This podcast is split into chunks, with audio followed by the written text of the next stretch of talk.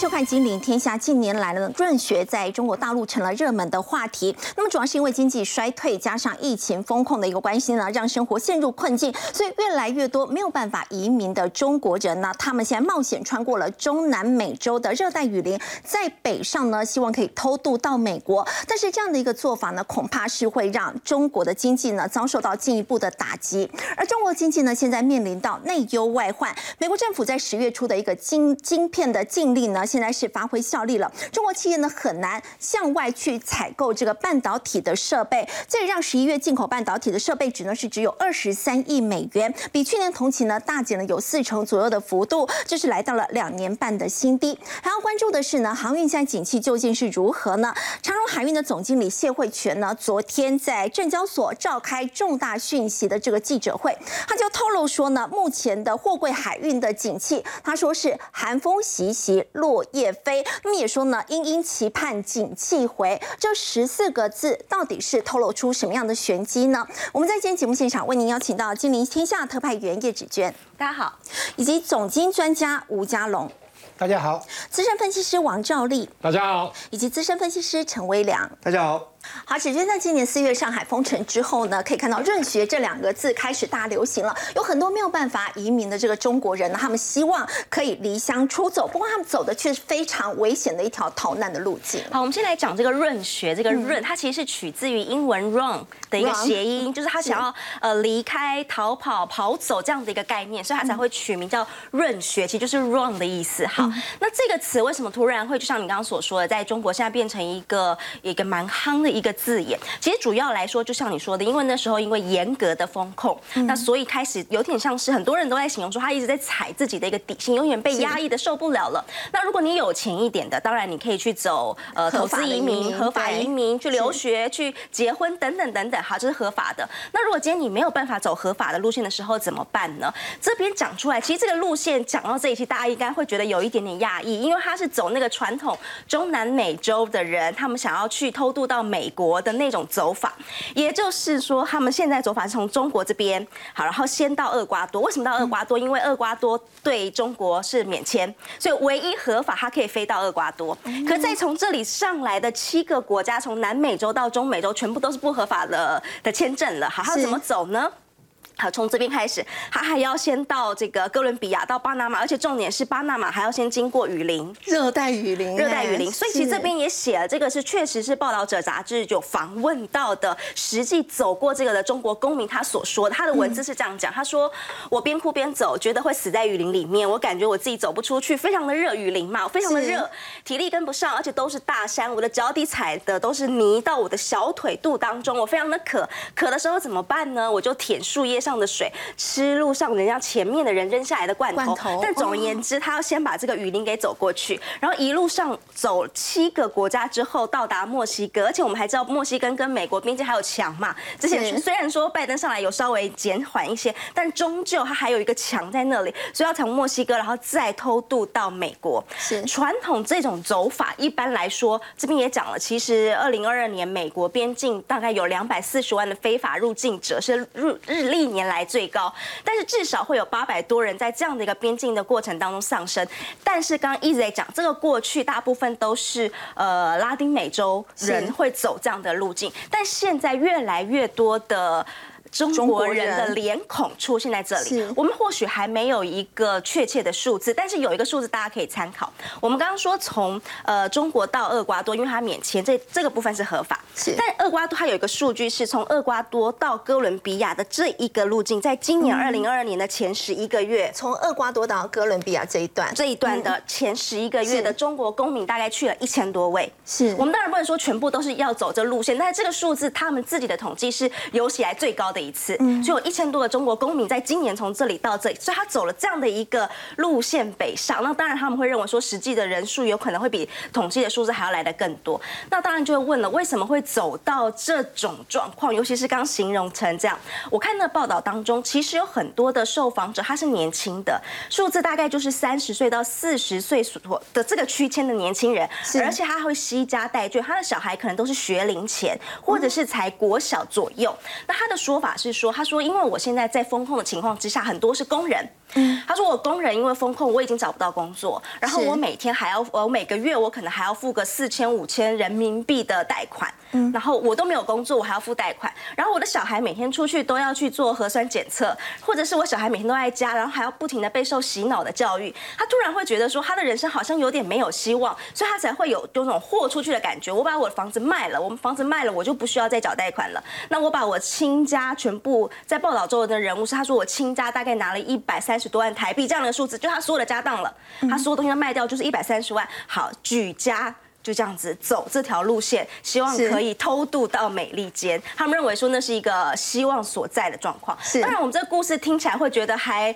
蛮难想象，很难想象，对，也觉得蛮难过的。但是确实是在现今社会当中，的确这个润学在他们的境内，尤其是因为现在社群媒体的比较活络，所以这种东西就越来越对被做传播。好，看完了这个之后，我们再来看一下，那呃之前因为很严严格的风控，所以造成了很多的管制，很多的抗议。好。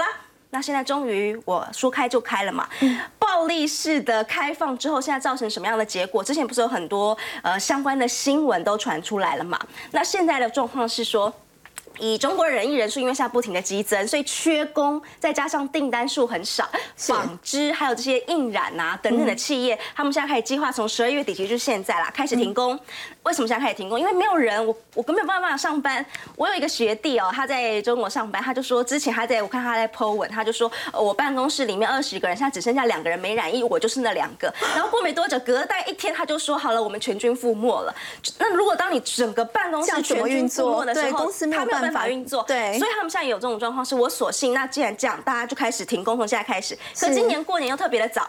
对，所以你看，是从十二月底现在开始，然后到接着干脆直接放过年了嘛。对，所以就变成说这是一个史上六十天史上最长的一个年假。对，对，出现在这，因为你缺工没有人，然后你订单本来又少了，所以就很多的缺工，产能通通都减少的情况。好，那目前哦，这边有一个数字是从十二月至少到二十号为止哦，目前现在中国的整体染疫人数占总人口大概是百分之十七点五六。我们都说要能够达到所谓的群体免疫，大概是。是百分之六十到七十左右这个区间，就全部的人。所以目前这样看起来，他的人数还离全体免疫还有很大的一段路要走。但现在问题就来了，你之前一直不开放的时候，我们说你不开放你伤经济，但是你开放了，但是人还是在家，因为大家染疫了，你的那个活动力还是没有带起来啊。所以这个是标普他所发表出来，他说中国新冠浪潮二零二三年第一季，嗯。会是那个关键，当然他就认为说，因为目前呃已经我们已经封了三年了，基本上春节春节情况它都严格限制人口的流动，但是今年是有史以来要恢复这样的人口迁移。可是目前中国百分之九十人口接种是他们自己的疫苗，那他们的国产疫苗目前现在的有效性状况也不清楚，所以变成现在这样的一个状况。所以某种程度上，他们就认为说，能不能过得去第一季？就会是一个关键了。好，刚刚启娟带我们看到是中国大陆目前所面临到的这样一个情况。在先前呢，我们就说到在风控的时候对经济造成很大的一个伤害。不过现在呢，在开放之后呢，染疫的人数呢不断的往上在攀升，其实也造成了很多的这个工厂呢都是出现停工这样的一个状况。中国经济现在内忧外患，那么加上又面临到美国的制裁微量，这个华为啊在被美国制裁之后，现在传出说他们自家设计的这个智慧手机晶片已经。是全部都用光了，接下来怎么办？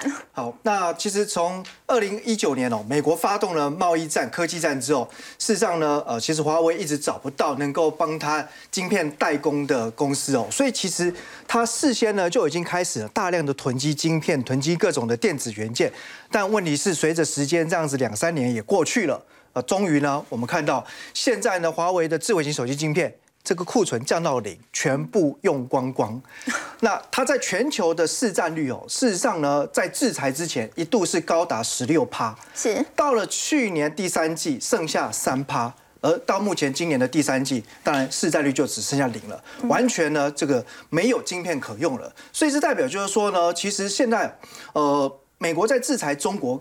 在呃各个领域方面哦，其实他是希望呢，从控制半导体，然后进一步延伸到让呃未来的中国其实新兴产业，不管是说自驾车啊、AI 人工智慧是啊，或者说超级电脑，甚至呢在军事国防上，其实全部都会断炊。那在这种状况之下哈，其实这个有点像是哦一种打地鼠游戏。打地鼠，哪里冒出来我就打哪里。对，大家呃没玩过也看过嘛。对那美国呢，就是拿着那个棒子呢，一直往下打。哦是那你冒出一只地鼠，我就打下去。那偏偏呢，其实中国啊也很有韧性。是啊因为其实呢，这个山不转路转哦，人的脑筋是会转弯的。那国家的政策跟企业的变通哦，他们总是会找到呢新的策略。所以呢，每次美国一有新的制裁动作之后，那中国它就会绕道而行，找到别的方法。那这一招呢，称之为哈，就是啊呃附身借体。啊，怎么说呢？因为我们刚才讲，华为被美国制裁了，连晶片都没有了，可是总不能就这样子呢举白旗投降。嗯，所以呢，他就去找其他的企业，因为呢，一开始美国的制裁是针对像华为这种呢，呃，算是科技的巨擘，都是大咖的公司。对然后呢，他们就这个找一些分身哦，比如说呢，华为。诶，它有很多配合的小公司，是透过这些小公司来去跟美国呢绕道买需要的晶片或者是需要的设备。那举例来说呢，有一家公司叫彭新伟哦，它是去年六月才成立的新创公司，是规模非常的小。那所以一开始呢，大家根本不会去注意到它，然后它也能够呢顺利的去跟呢美国买到重要的设备。嗯，因为他没有在制裁这个名单里面。对，哎，结果呢，老美也发现说，哎，好像不太对哦。对哦，仔细一查之后才了解哦，原来彭新伟这家公司背后的资金来自于深圳市政府。而且他的领导阶层是来自于过去华为的高层，所以搞了半天呢，这也有点像是借尸还魂嘛。对，那事实上呢，这种类似的企业或类似的 case 哦，呃，真的还是层出不穷。所以为什么美国它会有一波又一波的管制禁令哦？从很大的公司到现在呢，其实它现在新纳入的三十六家这个实体清单里面，已经开始出现一些呢比较中小型公司或新创的公司。不过我们说到，在这个美国的这个制裁之下哦，现在这个《经济学人》呢，他们也报道说，中国政府呢，他们想要活嘛，所以他要大撒钱来补助自己的半导体，但是没有想到却助长了这样一个腐败的风气。对，那二零一四年呢，中国为了就是要发展半导体，对成立了俗称叫大基金了，哦，就是说国家的机体电路产业投资基金。那这个规模哦相当大，三千亿的人民币。可是呢，除了少数几家公司，哎，真的呢去申请了这样的呃补助金额之后，去投入研发跟生产，可是呢，有更多更多的贪腐的风气，是看到呢。这一块大肉哦，然后大家呢都先先想要呢能够分食来咬个几口哦，所以呢造成整个国家其实腐败的风气之下，半导体实质的进程其实相对是非常有限的，所以这几年呢开始哦去严重的这个啊介入管理之后，发现呃违纪的违法的人员相当多，而且呢都是一些企业企业高管。高管那从去年底到目前为止，至少已经呢哦。这个罪证确凿的抓到了八位，八位嗯所以这个就代表就是说，现在很多呃影响这个呃中国的产业进步的力量哦，必须要先由根本做起。所以在最近，其实腾讯的一年一度的内部员工大会上哦，马化腾哦，其实这个也语重心长。是过去这种大会呢，都是以鼓励员工的士气为主，但今年呢，他其实画风是相当犀利的，他就呢直接把很多呃问题呢。端上台面来讲，他提到其实内部的贪腐问题真的是触目惊心，他用这样来形容、啊。对，触目惊心。好，也也反映出其实呃，腾讯哦，其实在这一两年来的一个发展上面，其实也是处处的受挫，遇到瓶颈。那他发现呢，其实不是呢业务的方向不对，也不是呢哎领导管理出了问题，而是在于呢整个底下哦，其实大家都抓一些机会或找一些漏洞来贪腐。那如果把这些一一都抓起来，那这个问题真的是哦。漏洞太大了、哦，所以整个呃公司看起来都有一点被掏空了。所以我想，其实现在中国面临产业的发展，特别是在半导体这一块来讲，可以说就是内忧外患。好，刚刚微良带我们看到是在中国大陆现在面临着美国的这个制裁打压之下呢，真的是内忧外患。那么加上呢，现在电子产品的需求非常的疲弱，所以很多中国企业他们购入的这个先进晶片制造设备呢，也出现了大幅减少的情况。照例，我们看到中国半导体的设备进口现在已经创下两年的新低了。对，没错。其实你可以看到，我们先看数据的部分哦，中国官方哦，他说中国十一月进口的一个晶片的半导体的一个设备的部分年减四十趴。创两年来最低的一个水准。嗯，其实大家有没有发现，现在美国的部分哦，其实对于大陆的部分，尤其高科技半导体这一块，真的是尽量的在打压。嗯，那另外一个你可以看到，美国跟日本跟荷兰等等是最主要出口给大陆的。是。那尤其是日本跟荷兰哦，这个非常的一个重要。好，那你今天想一下哦，其实你可以看到，在礼拜四的美股的收盘，其实费半哦，费城半导体的跌幅相当的一个重哦，在盘中一度跌了超过六趴。你有看过指数跌超过六趴的吗？很少。收完盘之后，至少也跌了四点二趴的一个水准。那其实那时候大家跌的时候，有可能觉得，哎，因为有传出美光的财报不好、裁员啊等等，对不对？结果你知道美光那时候盘前的时候，在开盘之前，其实才跌大概两趴，收盘才跌几趴，三点四趴的水准。为什么要跟大家讲这个？等一下我再跟大家讲结果哈。那。背半的部分大概跌四点二趴，结果你知道应用材料跌几趴？你知道吗？七趴以上啊！硬材跌了对七趴以上，够不够恐怖？哎，还有另外一个科磊的部分跌五趴以上，这个都比费半来的高。是 ASML 荷兰的哦，所谓 AMS 的部分也跌了四点三趴，也比费半跌的重。所以我的意思是说，其实，在今天来讲的话，美股为什么费半在全部的指数当中跌最重？我相信最主要就是这个。这个原因呐，就是因为在所谓的一个创两年的一个新低水准，在半导体的一个部分哦，设备哦，那你看一下，当然在这样的情况之下，中国也不可能一直被打压，他一定要找出路啊。所以呢，你可以发现，他们不管是政府补助等等，他们希望晶片能自给自足。对，没错。所以你可以看到，他们就掀起了一批一波的 IPO 的一个热潮哦。其实今年十二月十五号之前。比去年来讲的话，已经出现了三倍的一个成长，募集的资金大概是一百二十亿美元。所以为了要要活，所以他们就是掀起了这个挂牌的热潮。那么多的这个 IPO 现在大幅的增加，那么对台湾半导体会不会有一些排挤的效应？当然会有排挤的效应啊，因为大家会觉得大陆的市场大嘛。那假如说自给自足的话，其实那些的企业当然说真的会吸引到。不要说台湾的资金，全球的资金也也会往那个地方去做集结啦。尤其最近的大陆的股市表现相对上来讲是比较好一些些。好，那我想中美贸易战这个当然就毋庸置疑，台积电的部分因为高阶制程。可是我要跟大家报告，因为现在又传出台积电又有可能去德国来设厂。那英国金融时报所提出来的，其实哦，台积电也很聪明，他就他就说哦，不排除任任何的可能。可是重点目前没有。正正确的计划，就是目前还没有计划，所以我觉得在这样的情况之下，台积电大概说法都是这样子的。那我觉得就是说，以台积电来讲，讲要去德国设厂到底好不好？其实说真的，不见得太好。是真的出现欧积电了。美国也要设厂，日本也要设厂。第一个，他有这么多的人嘛？其实说真的，他要派台积电现在台湾的人，你要又要派到日本，又要他会派到美国，又要派到欧洲、德国。对啊，到底是要怎样子啊？那会不会被掏空？我觉得当然不至于。可是。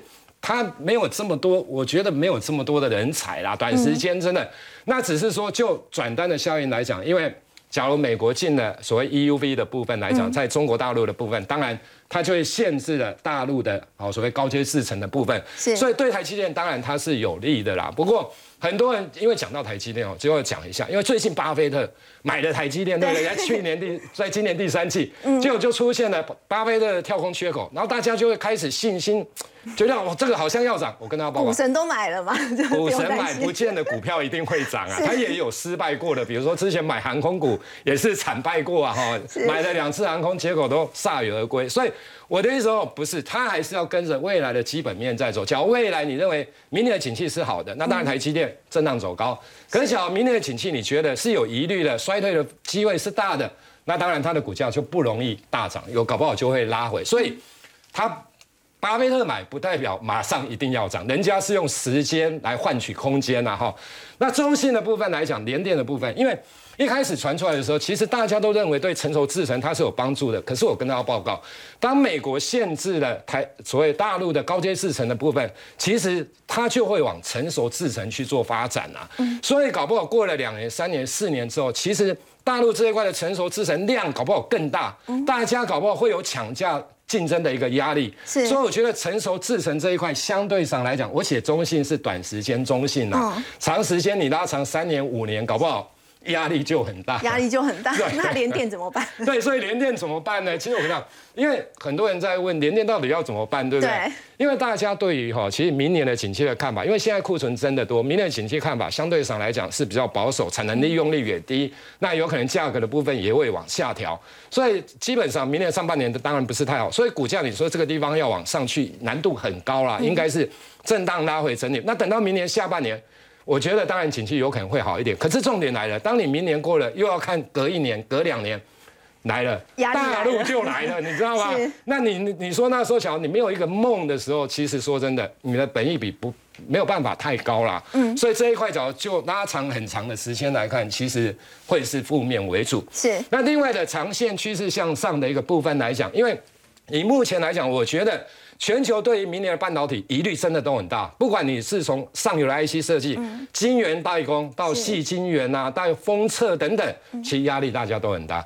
只有一块肯定是向上的，我不是说这家公司肯定讲，是这个第三类半导体，它肯定对，没错。因为以第三类半导体来讲的话，其实大家去想一下，之前的第二类半半导体，比如说像文茂啦这些，其实这个产业哦，就是。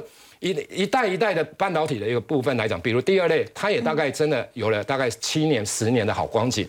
第三类的部分，我相信以目前的研调机构来看，其实对未来五年、十年期看法，几乎都是双双位数的成长啊。好，它的年复合成长率大概都是双位数的一个成长，所以我觉得。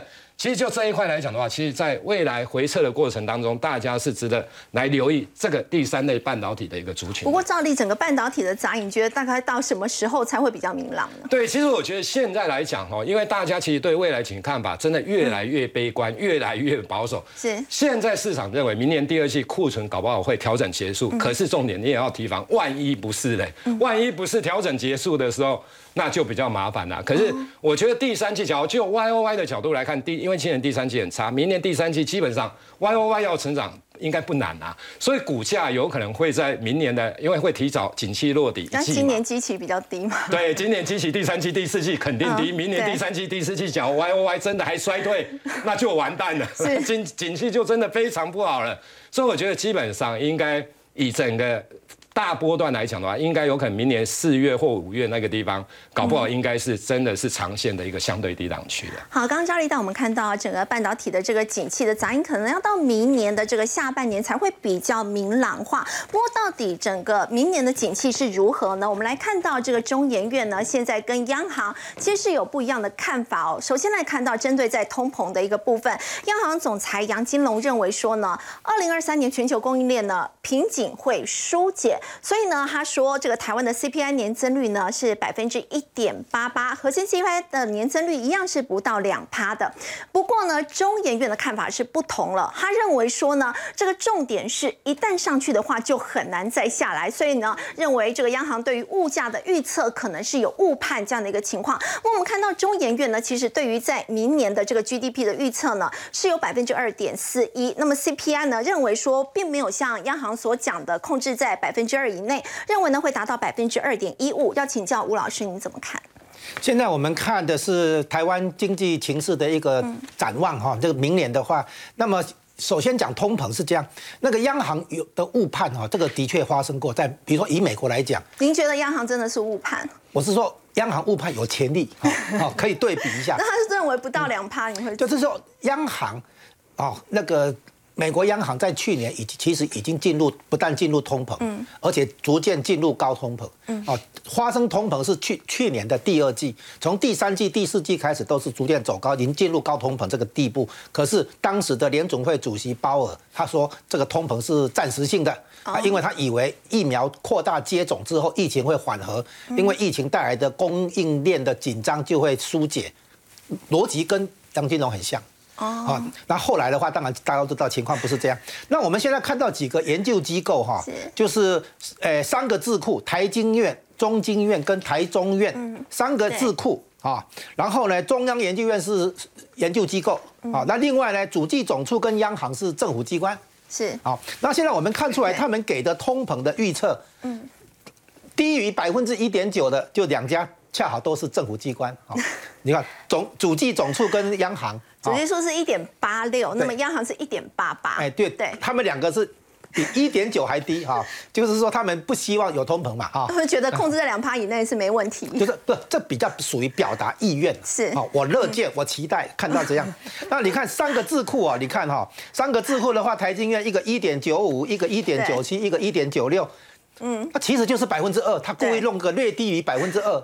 你说一点九五、一点九六、一点九七有什么差？就是这两趴左右。他其实故意就是靠你看到一字头了哈。是。那这些显然都都带有一种好像。政治感、政治的感觉了，政治上的那个表态。那你看中央研究院的时候比较有独立学者的那个味道出来了，他就不同意这些看法。他提出的是还是在百分之二以上，而且不是那么逼近了，他就二点一五，百分之二点一五。那这个误判是这样，我们从经济因素来解读。第一个哈，所谓所所谓的那个看低这个通膨，是因为国际原物料价格明年会看跌。嗯啊，那目前已经从高点拉回，那估计明年如果全球景气下修的话，那原物料的需求当然会下修，然后价格会跌。然后第二再来一个重点，是因为台湾哦是跟韩国一样都是出口导向型的，那全球景气的收缩肯定会对我们有很大影响哦。那我们的出口还有呢海运的需求，运费这些都会看得出来，明明年景气下下修，哦，那这个地方的话是比较有利于通膨看低的人呐，好看跌的人，但是。通膨的数据其实有三个成分，第一个叫原物料，第二个叫租金，嗯，啊，因为很多服务业都要租办公室了哈，租金。第三个呢就是人工，对，啊，那个工资的问题。嗯，那工资的问题呢，以美国的这个各国情况都都大同小异了哈。那以美国的情况来讲，就它就是就业市场太紧，工资的增长哈百超过百分之五，难怪核心 PCE 的增长就超过百分之五。那这个问题就是说涨上去的工资涨上去的话，降不下来嘛。啊，就是会有这种叫叫粘性了哈，会比较粘着性。嗯，那这个这个这个角度的话，的确值得重视哈。就是有一些物价上涨的话，它有粘着性，它降不下来。其实中研院有讲，一旦上去就很难再下来。但是原物料的部分哈是会波动性高，有涨上去会跌下来。但是原物料通通常只占百分之二十，占比很低哦。对，不够高是才百分之二十。那这个服务业的部分用到很多人工嘛哈，那人力资人力成本的话，通常会超过五成。哦，主要项目是人力成本，而不是原物料，降不下来的占比比较高。所以呢，这个它低估了一些粘性的不成分哈。再来还有一个问题，我们台币现在不是相对于去年是贬值吗？是。台币贬值的话，你很容易想到说进口的东西会变贵，叫输入型通膨嘛。嗯。那这部分的话，几乎所有的那个预测里面都没有谈到这个因素。嗯。再来一个就是我们国内的可能疫情会相对宽松，嗯，可能会有更多的那个内需市场会出来，这个部分呢？也会那个推高通膨哈，就是内需可能会比比较活络，所以综合起来看的话，我们从经济因素来角度的话，不能太乐观的看待说通膨就一定会跌到二以下，百分之二以下，甚至于百分之一点九以下，哦，有美好的愿望了，但是现实可能很骨感哈，这是一个情况。再来一个情况就是呢，这个非经济因素，我们来看一下，就是说第一个叫机构效应。好，我们看下一张。哎，机构效应的意思就是说。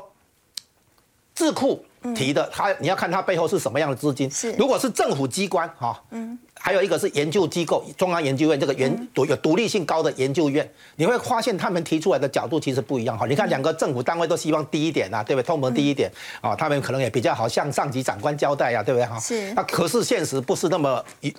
那么轻松了啊！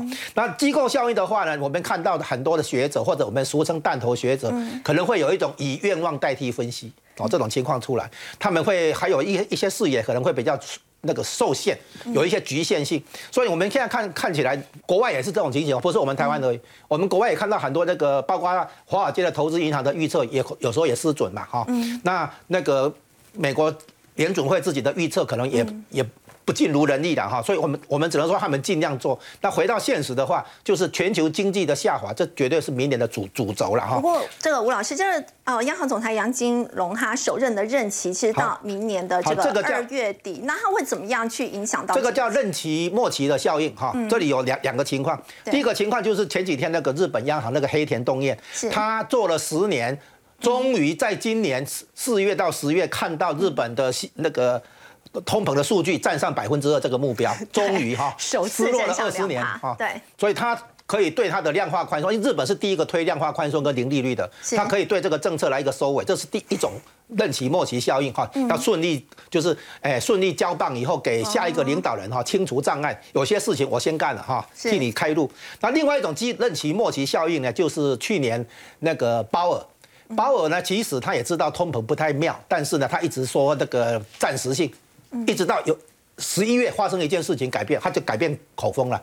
十一月呢，拜登提名他连任啊。哦，他他被提名连任以后，口风就改了哈，然后就今年就开始。本来还不确定自己能不能连任的时候，都说没有问题。哎，对 对对，好。那我们的杨金龙确定连任就说有通膨的问题。哎，对。那我们的杨金龙也是明年呃那个二月到期，就是明年上半年任期会到期。现在是任期的最后几个月，所以对通膨的说说哎没 没问题，没问题，没问题。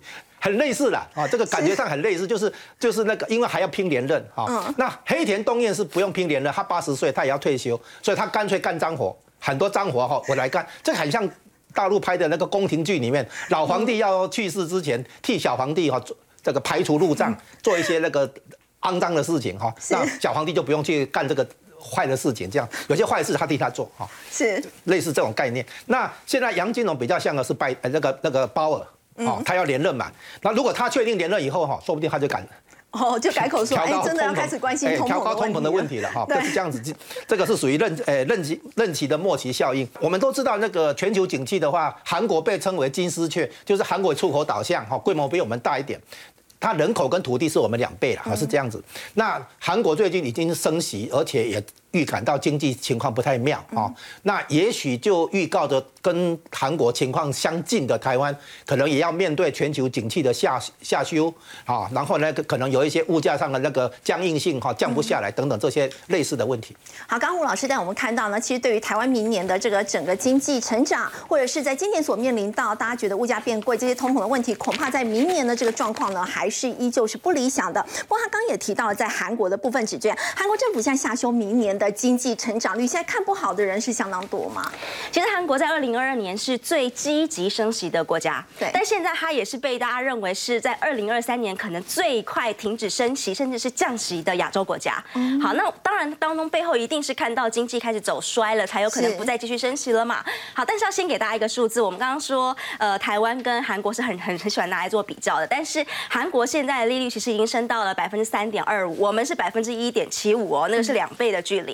好，那这个两倍距离的状况会变成什么样子呢？以韩国来说，如果当它的基准利率来到了百分之三点二五的时候，也就是你今天去借房贷的人，你要的利息其实是。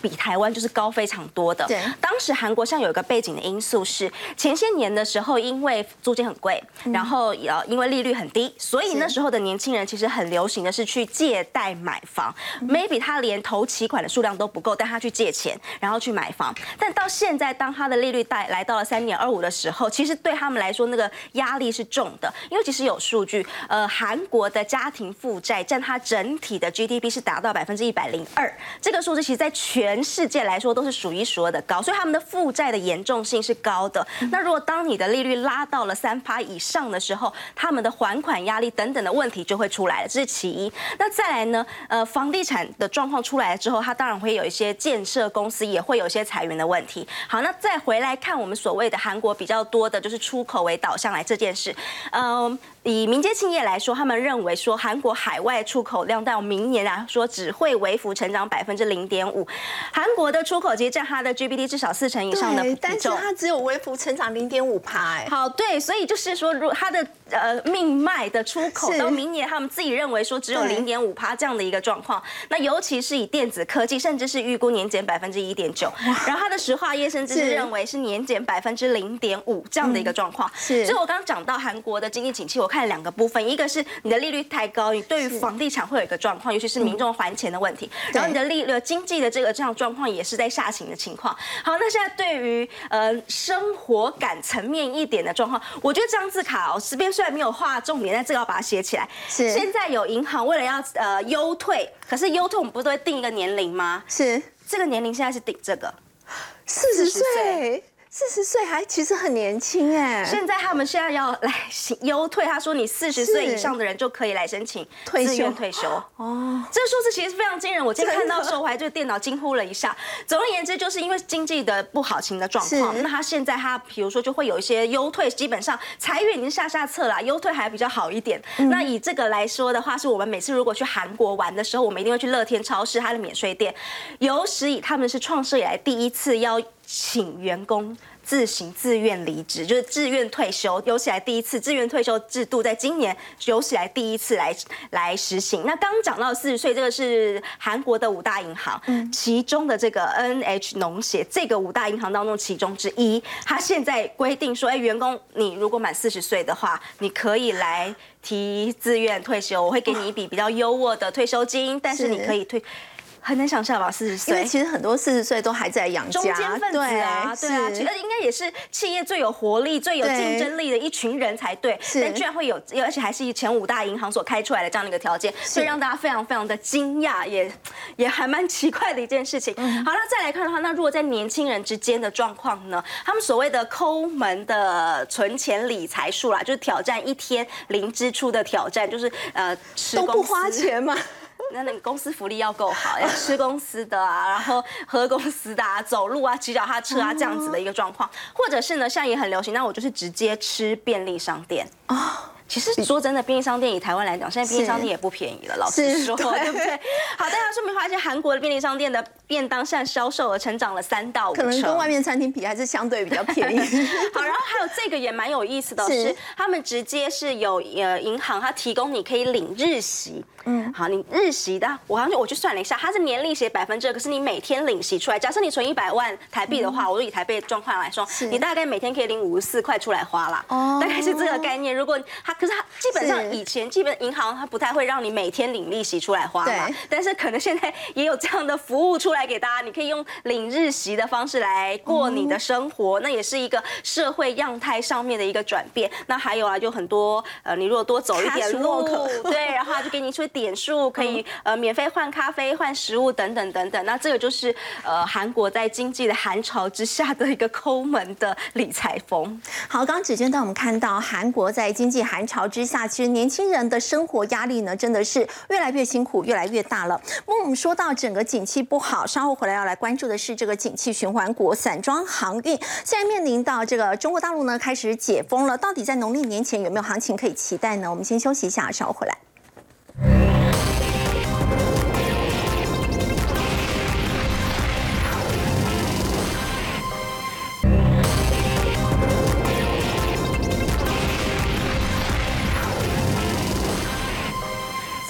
股呢，现在因为中国大陆解封要拼经济，所以到底在农历年前有没有行情可以期待？那么微量在昨天呢，这个中行的法说会，他有特别提到短期的需求还是好像比较保守，但是中长期怎么看呢？因为它现在还会再新增两艘的新船。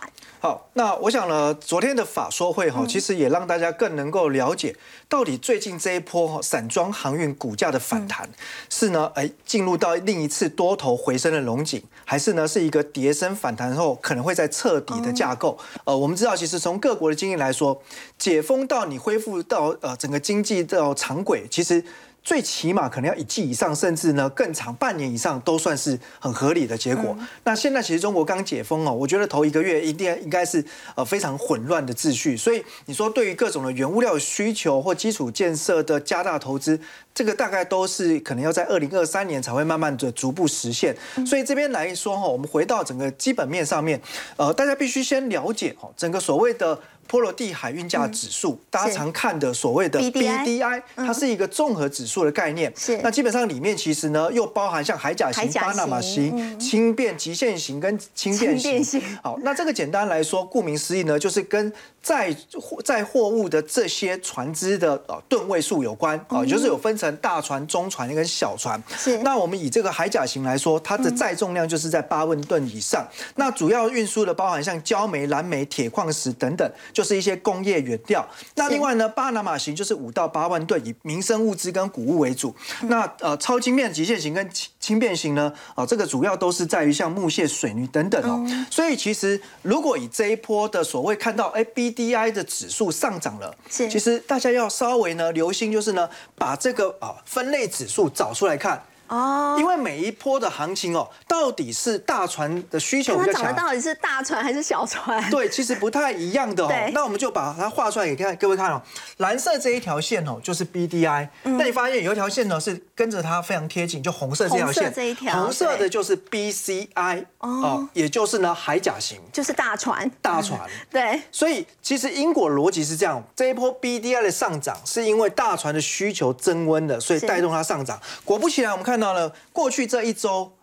BCI 指数是涨了二十五二十五趴哎，对可，是呢，不是呢，所有的需求都回温哦。中小型船的部分呢，也就另外这两条线，是绿色、黄色的呢，哦，就是 BPI、BSI 呢，还是在往下的事实上还在下跌哦，还在创近期是巴拿的低点。马超轻便极限型跟轻便型都还是在下滑，都还是在下跌的，嗯，所以其实了解到这样子的呃内容结构之后呢，我们在投资上面就可以更精准哦。是那我们来看哈、哦，其实以国内主要的散装航运公司来看，嗯像最近呢讨论度很高的。惠阳、裕民，因为看到投信连续都在买，嗯是哦，这个待会我们也来提。但是我们如果看一下他们的一个船队规模跟它的结构来说的话，惠阳总共有一百四十艘船，嗯，那其中呢，大型的海甲型只有三艘，嗯，所以如果说看到最近的 BCI 指数大涨，对于惠阳来说，营运的贡献其实是非常少的。但是域名的部分呢，就会比较好。它海甲型有十五艘，那占它整体五十一艘船队的规模来讲，大概三分之一。哦，所以这个可能它就会比较是有感的复苏。那至于我们看到哈海甲型比较多的，还有像新兴的八艘跟中航的十艘。那尤其就是在中航哦，它的总船队规模虽然不大。哦，公司的规模呢，并不是特别大，它也只有十艘船，可是是十艘都是呢大型的。嗯，所以换句话说，这一波呢，如果说要啊看这个啊散装航运的领头羊的话，很明显的是中航。中航哦，对，就是最能够直接去联动到 BCI 上涨的内容。它反映在股价跟大家讲哦，包含像域名也是最近呢，投信天天买。外资天天卖，买那你再对照一下哈，投信买的张数跟外资卖的张数哈，还差不多一样哦，接近啊，非常接近你近。丢我捡了，对，所以原来哈，其实这些啊，它通通都是法人的盘后定价交易。哦，因为呢，就是在这个月中旬啊，零零五六哦，国民 ETF 哦，元大高股息，它不是是新增了二十六档成分股吗？包含惠阳、包含裕民，还有那些其他哦，总共二十六档成分股，大家可以去看一看，每一档都是投信买。外资卖，对，所以这个其实就是呢，因为投信它有建立部位需求，但是它不希望呢，因为如果直接在市场上一直买一直买，造成股价的一些波动影响，所以呢，他就找了特定的外资之后去做这种呢配对交易来承接这个部位，所以我想这个部分来讲，其实还是比较中性看待。好，刚刚微良带我们看到是散装股呢，接下来的这个看法呢，依旧是要持这个中性来看待。不过说到这个海运景气究竟如何呢？长荣海运的总经理谢慧全说：“寒风习习，落叶飞，这到底是什么意思呢？要怎么解读？我们先休息一下，稍后回来。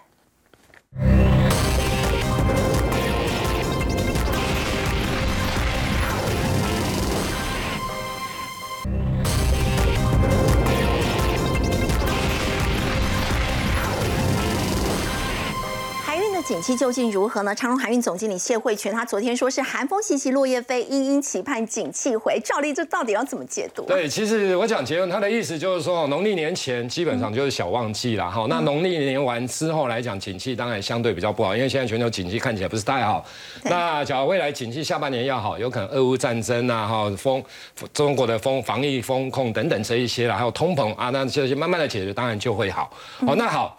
那我们看一下，因为最近货柜股真的有在涨，长隆、阳明啊、万海这些真的有在涨。好，那结果大家预期的当然是 SCFI，就是是上海出口的集装箱的货柜指数。嗯，在上上礼拜的时候，跌幅大概是二点八。是那上礼拜的时候，其实大家预期搞不好会翻红啊，那也还好啦哈，跌幅收敛还是小跌啦，一点三趴。嗯哦，那结果呢？大大家看上礼拜跌了一点三八，哎，这个礼拜应该要翻红了。结果重点来了，没有翻红，又跌多一点点，变成负的一点四四趴。对哦，上礼拜是跌负一点三趴，这一次是负的一点四四趴，稍微又多一点点。嗯，所以我想。今天就是最近哈，这两天买进货柜的人，有可能礼拜一真的又要哭哭了啦。有可能因为不如预期嘛，有可能短线上来讲会有卖压。好，那是那不过没有关系，就是说你从长隆的哦，他的一个总作董座哦，这等等这一些总经理谈话，你看到什么？其实最主要就在货柜的部分，哎，他百亿哦，有大概超过五十趴都是在货柜的部分，是那个。哦，运船运的那种货柜啦，哈，是。那货柜的部分，我们来抓几档股票。钢构的部分有中钢构啦，有四季钢，有有长隆钢，好。是。中钢构它做的有可能就是一般大楼的啦，比较超高大楼或者是桥梁啦等等这些的钢构，比较属于传统型。四季钢的部分，它当然是风风力发电的部分的所谓的一个地下水的一个基基础的一个部分哦，哈。另外一个是长隆钢的部分，你看一下 APS，当然因为它有风力发电，离岸的风力发电的地下基础建设，所以它可以享受的本益比比较高。那中钢构因为中钢集团，所以大家也觉得它的本益比比较高。长隆钢还没你看哎五点对啊，前三季净值五十二点四，现在重点是长隆钢，它也是长隆集团的。那之前因为长隆兄弟戏强啊，嗯现在慢慢的看起来有点和缓了哦，有点。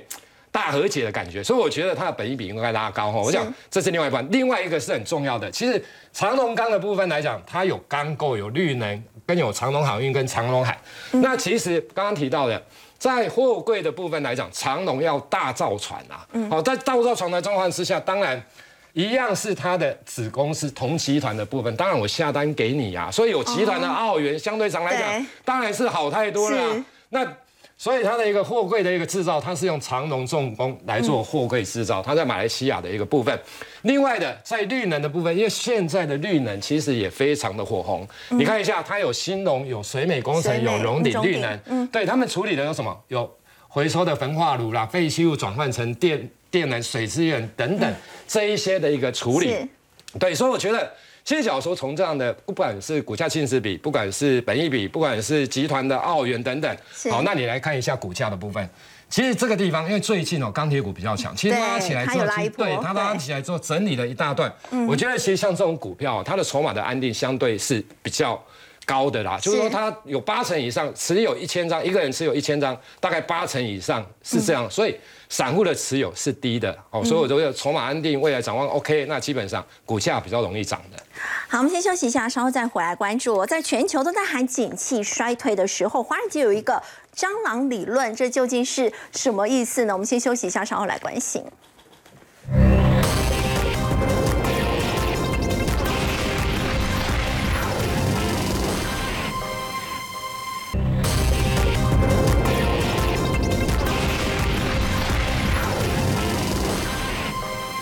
好，在全球呢都在喊景气衰退的同时，在华尔街呢有蟑螂理论这个说法，要请教吴老师，什么是蟑螂理论？哎，这个是借用家庭主妇在厨房的经验哈。你在厨房看到一只蟑螂的时候，啊，某个角落里面还有很多只蟑螂。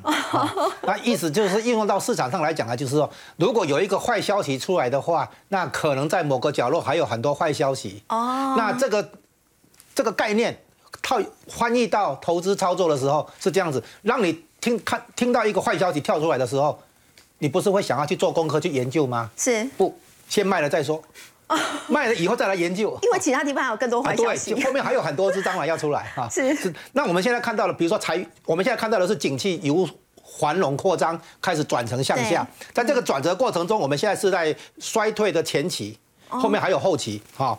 那第一个，我们现在看到裁员，你看到那个前阵子的那个。